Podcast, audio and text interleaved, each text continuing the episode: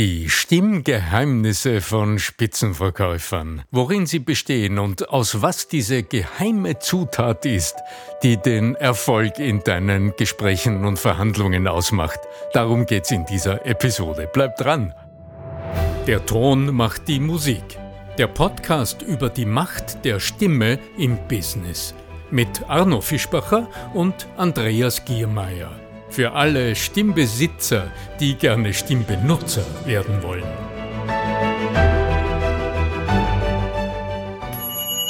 Bist du interessiert an der Gratis-Videoserie Nutze deine Stimme für mehr Erfolg? Dann gehst du einfach auf voicesales.com und ich schalte dir im Handumdrehen die drei Videos frei, okay? www.voicesales in einem Wort.com dann bis gleich im ersten Video. Was macht denn eigentlich diese berühmten Geheimnisse von Spitzenverkäufern aus oder von Menschen, die so brillant auftreten und sie, die so überzeugend präsentieren und die so wie aus dem Handgelenk in der Lage sind, ihre Leistungen, ihre Produkte zu erklären, zu versinnbildlichen? Was ist das eigentlich? Gibt es das? Woraus besteht es? Lass uns darüber diskutieren, liebe Claudia Kohnen. Herzlich willkommen. Also was macht es aus, diese Spitzenverkäufer? Wie kann es sein, dass zehn Menschen dieselben Worte sagen und einem Menschen hört man wirklich gerne zu? Und ein Mensch hat das, die Art und Weise, in einem sofort Emotionen zu wecken, die sich gut anfühlen, die Interesse schüren. Was sind die Geheimnisse von solchen Spitzenverkäufern? Wenn wir darüber nachdenken, so richtig mal in uns hineingehen, haben wir schon manchen Verkäufer wirklich zugehört, obwohl uns vielleicht am Anfang das Produkt noch nicht so interessiert hat. Aber er hat es geschafft, es so interessant zu erklären, in uns ein Gefühl zu wecken, ein Interesse zu wecken und uns einen angenehmen Moment zu verschaffen. Mit der Unterhaltung, mit diesem eigentlichen Verkaufsgespräch hat vielleicht der Verkäufer eine Unterhaltung angefangen. Und das funktioniert, wenn man weiß wie. Genau, und äh, im Grunde durch seine Art äh, zu sprechen, durch seine Art sich auszudrücken und natürlich durch den Ton der Stimme Kontakt hergestellt. Und zwar nicht nur den Kontakt zwischen sich und einem Kunden, also einem Menschen in einer Rolle, sondern ganz offensichtlich den ganz ursprünglichen menschlichen Kontakt zu einem Individuum, zu einem, zu einer Frau, zu einem Mann, zu einem Menschen mit Fleisch und Blut. Ich habe auf die Aufnahmetaste gedrückt zuerst.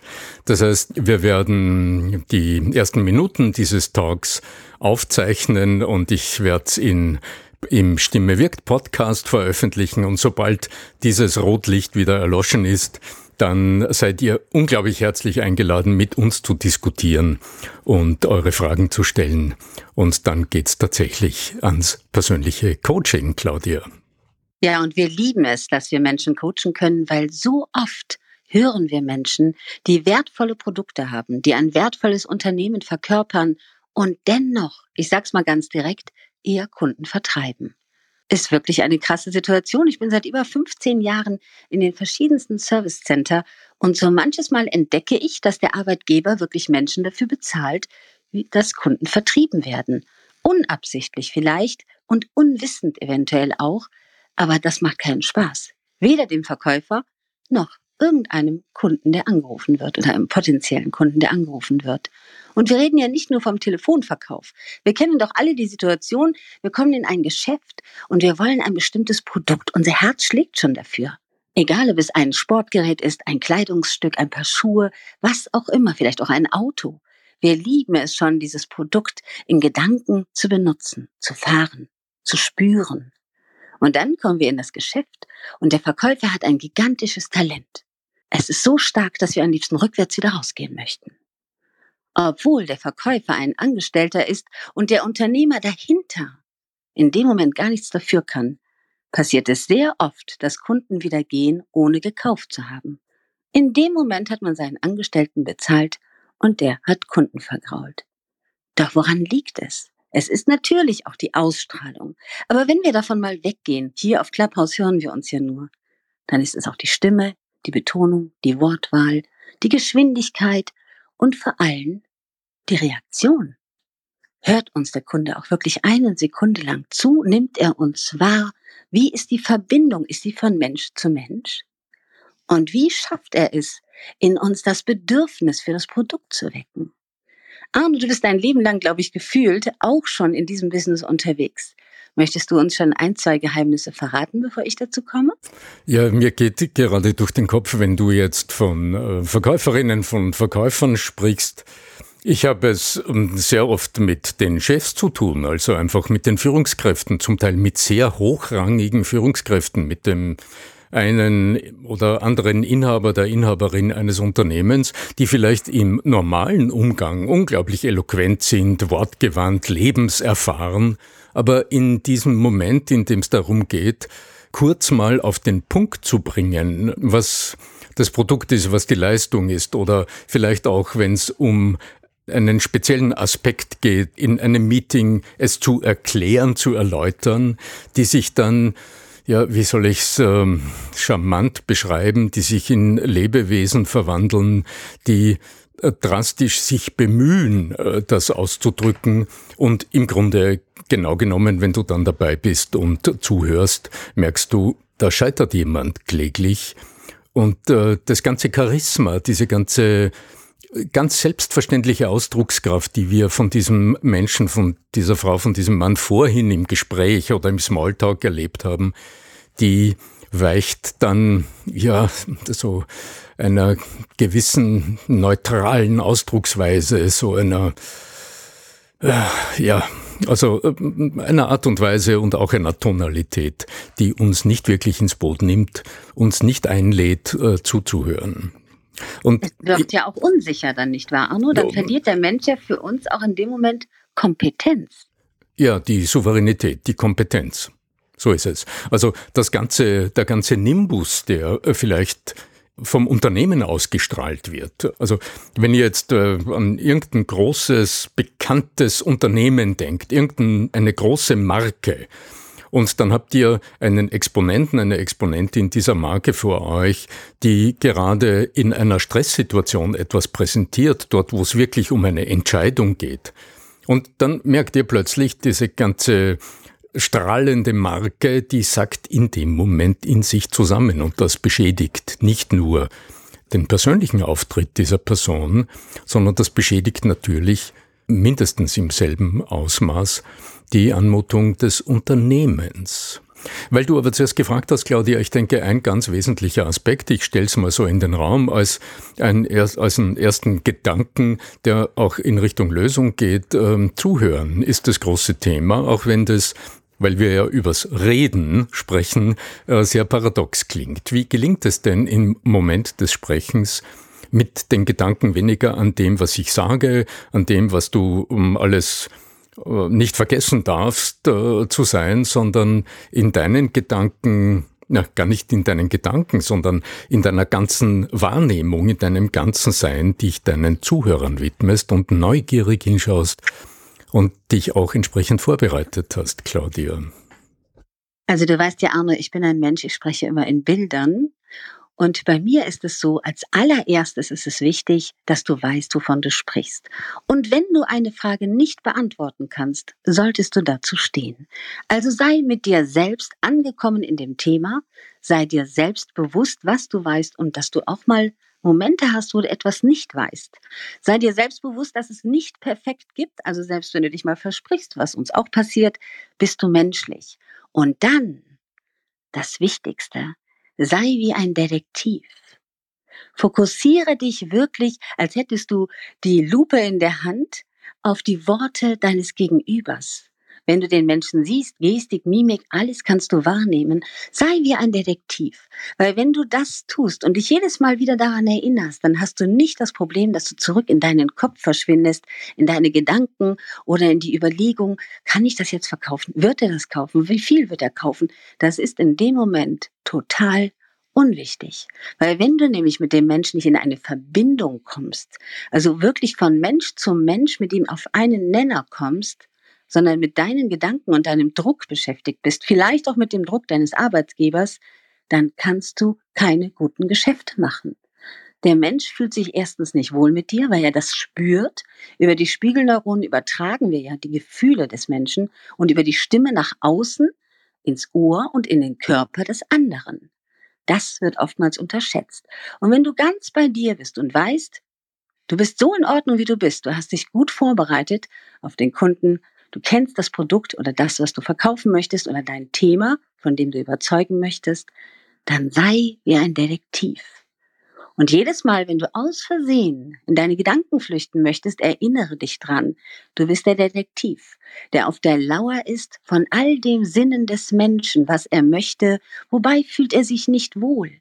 Weil der Zauber daran ist nämlich, du spürst, du spürst in der Unterhaltung, ob der Mensch gerade ein Stück zurückgeht. Du spürst, ob er sich gerade vielleicht bei dem Thema nicht wohlfühlt. Und wenn du genau hinhörst, dann spürst du das und dann kannst du an die Stelle zum Thema nochmal zurückgehen und das auflösen, das Problem. Und da liegt für mich die größte Magie drin. Was sagst du dazu, Arno? Du sprichst einen ganz essentiellen Punkt in der Vorbereitung an. Ich will es in, vielleicht in meinen Worten nochmal präzisieren. Also klar, du musst in deinem Thema äh, sattelfest sein, das ist überhaupt keine Frage. Du musst sehr genau wissen, worüber du sprichst. Das ist die Grundvoraussetzung. Viele Menschen, mit denen ich arbeite, die wissen aber Bescheid. Also die kennen sich in ihren eigenen Themen erstklassig aus. Die kann man in der Nacht aufwecken und die sprechen über, über ihre Themen. Aber aus welchem Blickwinkel? Hast du Interesse an der kostenlosen Videoserie Nutze deine Stimme für mehr Erfolg? Dann geh einfach auf voicesales.com und ich schalte dir drei Videos frei, die dir zeigen, wie es geht. Warum nicht gleich ausprobieren? www.voicesales.com Also wenn wir über Vorbereitung sprechen, dann sehe ich drei verschiedene wesentliche Aspekte der Vorbereitung vor einer Präsentation oder vor einem wichtigen Gespräch, was immer es ist, vor einer Verhandlung. Das eine ist, sich in die Schuhe gewissermaßen äh, des Kunden, der Kunden, der Zuhörer zu versetzen und sich ganz präzise mit einem Zettel Papier am besten und am Stift mal die möglichen Vorbehalte der Kunden zu notieren. Und zwar möglichst im Eigenton, also mit Anführungszeichen vorne und Anführungszeichen hinten, so wie in direkter Rede. Und nicht geschönt schriftlich, sondern so wie Menschen denken und sprechen. Das sind dann vielleicht Sätze, ja, aber äh, ja und so weiter und so fort. Das ist der eine Punkt. Der zweite Punkt, der geht in die Bildwelt, die du angesprochen hast, Claudia. Stell dir tatsächlich die Momente im Alltagsleben deiner Gesprächspartner, deiner Kunden vor. Genau jenen Moment, in dem das Problem aufpoppt, für das du Lösungen anbietest. Das funktioniert im Maschinenbau genauso wie in der IT-Dienstleistung. Das funktioniert bei jedem anderen, bei allen anderen Dienstleistungen genauso wie in der Schwerindustrie. Es ist immer genau dasselbe. Du überlegst dir, wie schaut der Moment aus, in dem bei deinem Gegenüber in Gedanken das Telefon läutet und dort äh, sagt jemand diesen entscheidenden Satz, wobei beim Gesprächspartner der Stress ausbricht, wie schaut dieser Moment aus und um was geht es? Und aus dem bau dir ein Szenario. Denn das wirst du, wenn du dich sprachlich in Hinblick auf dein Sprachbewusstsein vorbereitest, benötigen, um die richtigen Bilder, die richtigen suggestiven Bilder zu finden, die du ansprichst, um die echten Bedürfnisse überhaupt erst einmal zu wecken, für die du dann bitte erst nachher Lösungen anbietest. Und wenn wir, letzter Punkt, wenn wir dann über Vorbereitung sprechen, dann vergiss nicht, dass du nicht als Sprechmaschine auftrittst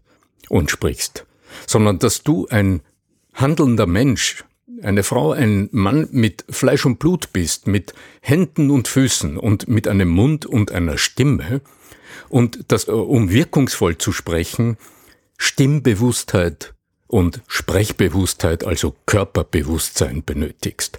Also wärme dich auf alle Fälle in deiner Art und Weise, wie immer du es tust, so auf, dass du mit vollem Stimm- und Sprechbewusstsein, mit vollem Bewusstsein deiner Körperlichkeit, deiner Empfindsamkeit in dieses Meeting, in dieses Gespräch, in diese Präsentation gehen kannst.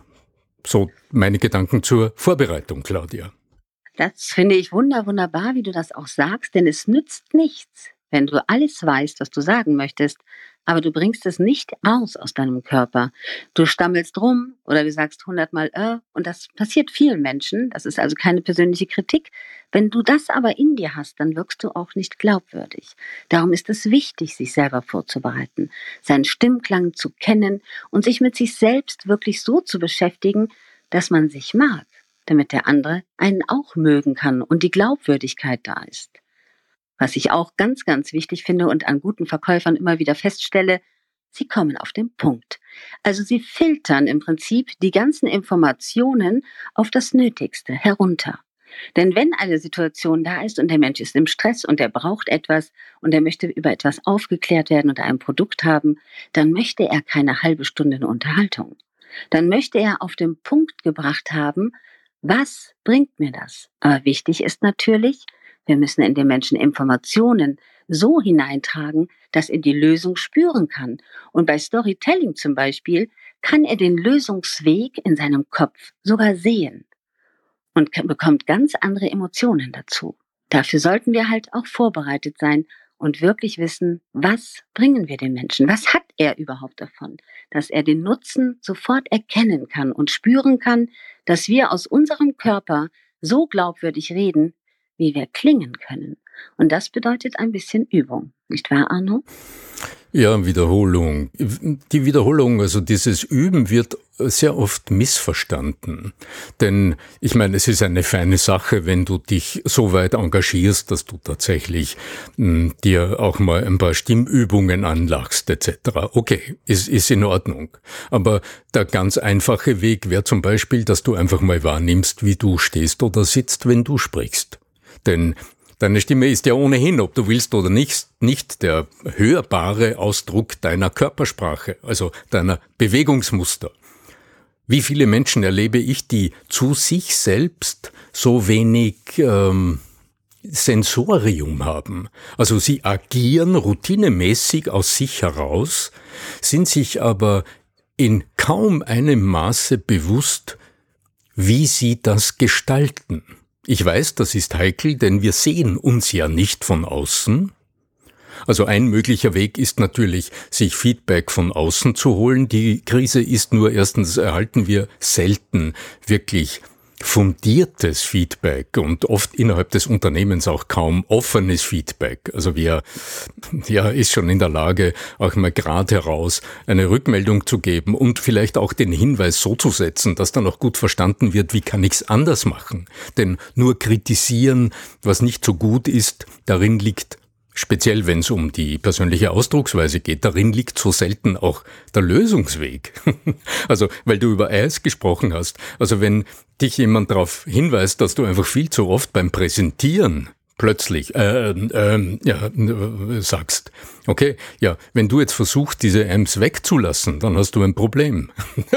Denn du kannst sie nicht weglassen. Denn das ist ja ein Mechanismus, der in dir entstanden ist. Da braucht es einen sehr klugen alternativen Weg, zum Beispiel über die Muster der Sprache oder über dein Körperbewusstsein, so dass es plötzlich oder über die Zuhörorientierung beim Sprechen, so dass du plötzlich ohne diese Fülllaute sprichst, weil du im Dialog und in Beziehung zu deinen Zuhörern bist.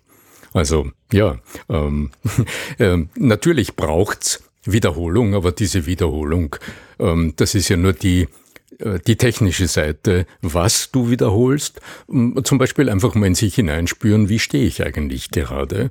Ja? Und wenn ich etwas Wichtiges sage, drücke ich auch körpersprachlich aus, dass es wichtig ist oder dementiere ich durch die Art und Weise, wie ich hier halt so hin gefläzt stehe oder sitze, dementiere ich den Kern meiner Aussage. Und auch stimmlich ist es hörbar. Also ist mein Standpunkt auch hörbar? Oder ist meine Stimme, ja, es ist wichtig, äh, da sagst du die richtigen Worte, aber sie drücken durch den Ton, durch die Tonalität oft genau das Gegenteil aus. Und das gilt es zu erfassen mittels Körperbewusstheit und Stimmbewusstheit, Claudia. Es ist ja so, Arno, egal was ich jetzt mache, ich könnte ja auch jetzt so mit dir Nein. reden. Ganz genau, dass ich dann auch auf jeden Fall gleich keine Zuhörer mehr habe, weil ich sowas von langweilig rede. Nein. Aber ich versuche jetzt noch schon die Redepause an der richtigen Stelle zu setzen. Aber wenn wir mal überlegen, wie grausam das sein kann, dass wir alle dieselben Informationen haben, ihr lieben Leute, dann verrate ich euch was. Es ist gar nicht so schwer. Wirklich nicht. Was die große Herausforderung ist, wir lernen es nicht in der Schule. Wir kriegen das nicht mit, wie wichtig das ist. Wir werden so durch das Leben geschubst und kriegen so viele Unterrichtsfächer. Und wenn wir in der Schule eine Präsentation halten sollen, wer kennt das denn nicht, dass man schwitzige Hände kriegt und flatternde Knie, weil man da vorne das erste Mal vielleicht vor 20 Schülern steht? Wenn wir bedenken, dass wir das für unser ganzes Leben brauchen und dass die Stimme das Erste ist, was wir in unserem Leben mitbekommen, dass wir nach außen schreien können und reden können, dann bedeutet es im Prinzip, wir müssen wieder lernen, uns zu trauen. Und es ist wirklich nicht viel, was wir brauchen, um morgens ein bisschen an der Stimme zu arbeiten. Vielleicht auch nur mal im Auto fünf Minuten zu summen und die Stimme klingt schon ganz anders. Wissen muss man es nur, oder Arno? So ist es. Es ist in der Regel ganz wenig Aufwand, aber gewusst wie. Und ähm, ja, du, es, es, es muss getan werden. Und genau dazu äh, ist ja auch dieser Talk heute da. Und dazu ist auch unser Live-Coaching da. Also wer von euch Lust hat, ein bisschen tiefer zu gehen, der surft bei allernächster Gelegenheit einfach auf stimmcoaching.eu und lässt sich von dem überraschen, was er oder sie dort findet. Und nun werde ich auch gleich auf den äh, roten Knopf nochmal drücken und die Aufnahme beenden, nicht ohne vorher herzlichen Dank zu sagen, äh, Claudia, dass du zugestimmt hast, dass wir diese Aufnahme in meinem Stimme wirkt Podcast veröffentlichen können. Und, ich fühle äh, mich geehrt. und meinen Podcast-Zuhörerinnen und Zuhörern rufe ich schon mal so richtig herzlich zu. Möge die Macht der Stimme mit euch sein. Euer Arno Fischbacher.